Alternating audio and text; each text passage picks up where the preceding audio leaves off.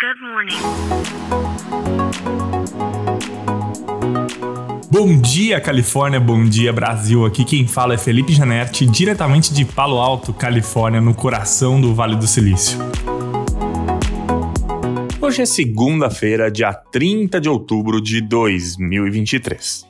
A OpenAI anunciou na última sexta-feira que está construindo um time né, dentro do seu laboratório de pesquisa de inteligência artificial para estudar eventos catastróficos com a utilização de AI, incluindo aí ameaças nucleares. Esse time vai ser liderado por Paul Scare, uh, ele era um Senior Advisor né, da Secretaria de Defesa dos Estados Unidos e vai trazer com ele vários especialistas em inteligência artificial, políticas nucleares e outros né, assuntos relevantes como esse. O principal objetivo desse time é acessar, né, é entender riscos potenciais que a inteligência artificial pode trazer, incluindo um possível ataque nuclear.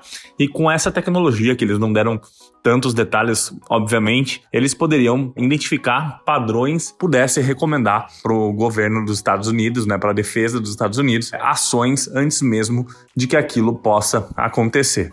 A gente fala bastante né, sobre as tecnologias e principalmente né, a gente tem falado bastante sobre AI nesses últimos meses e a gente fala muito da tecnologia para o consumidor. E pouco se fala do papel dos governos nessas, né, no interesse por essas tecnologias. Aqui no Vale do Silício é muito comum que os governos se aproximem das empresas de tecnologia, né, independente do tamanho delas, desde que essas tecnologias possam de alguma forma ajudar os governos, né, em possíveis ameaças como essas que se tornam cada vez mais reais no mundo que a gente vive hoje. Por toda uh, existem duas guerras acontecendo e utilizar a inteligência artificial, ferramentas uh, robustas como essas podem trazer sim uma grande vantagem para a defesa de um país como os Estados Unidos.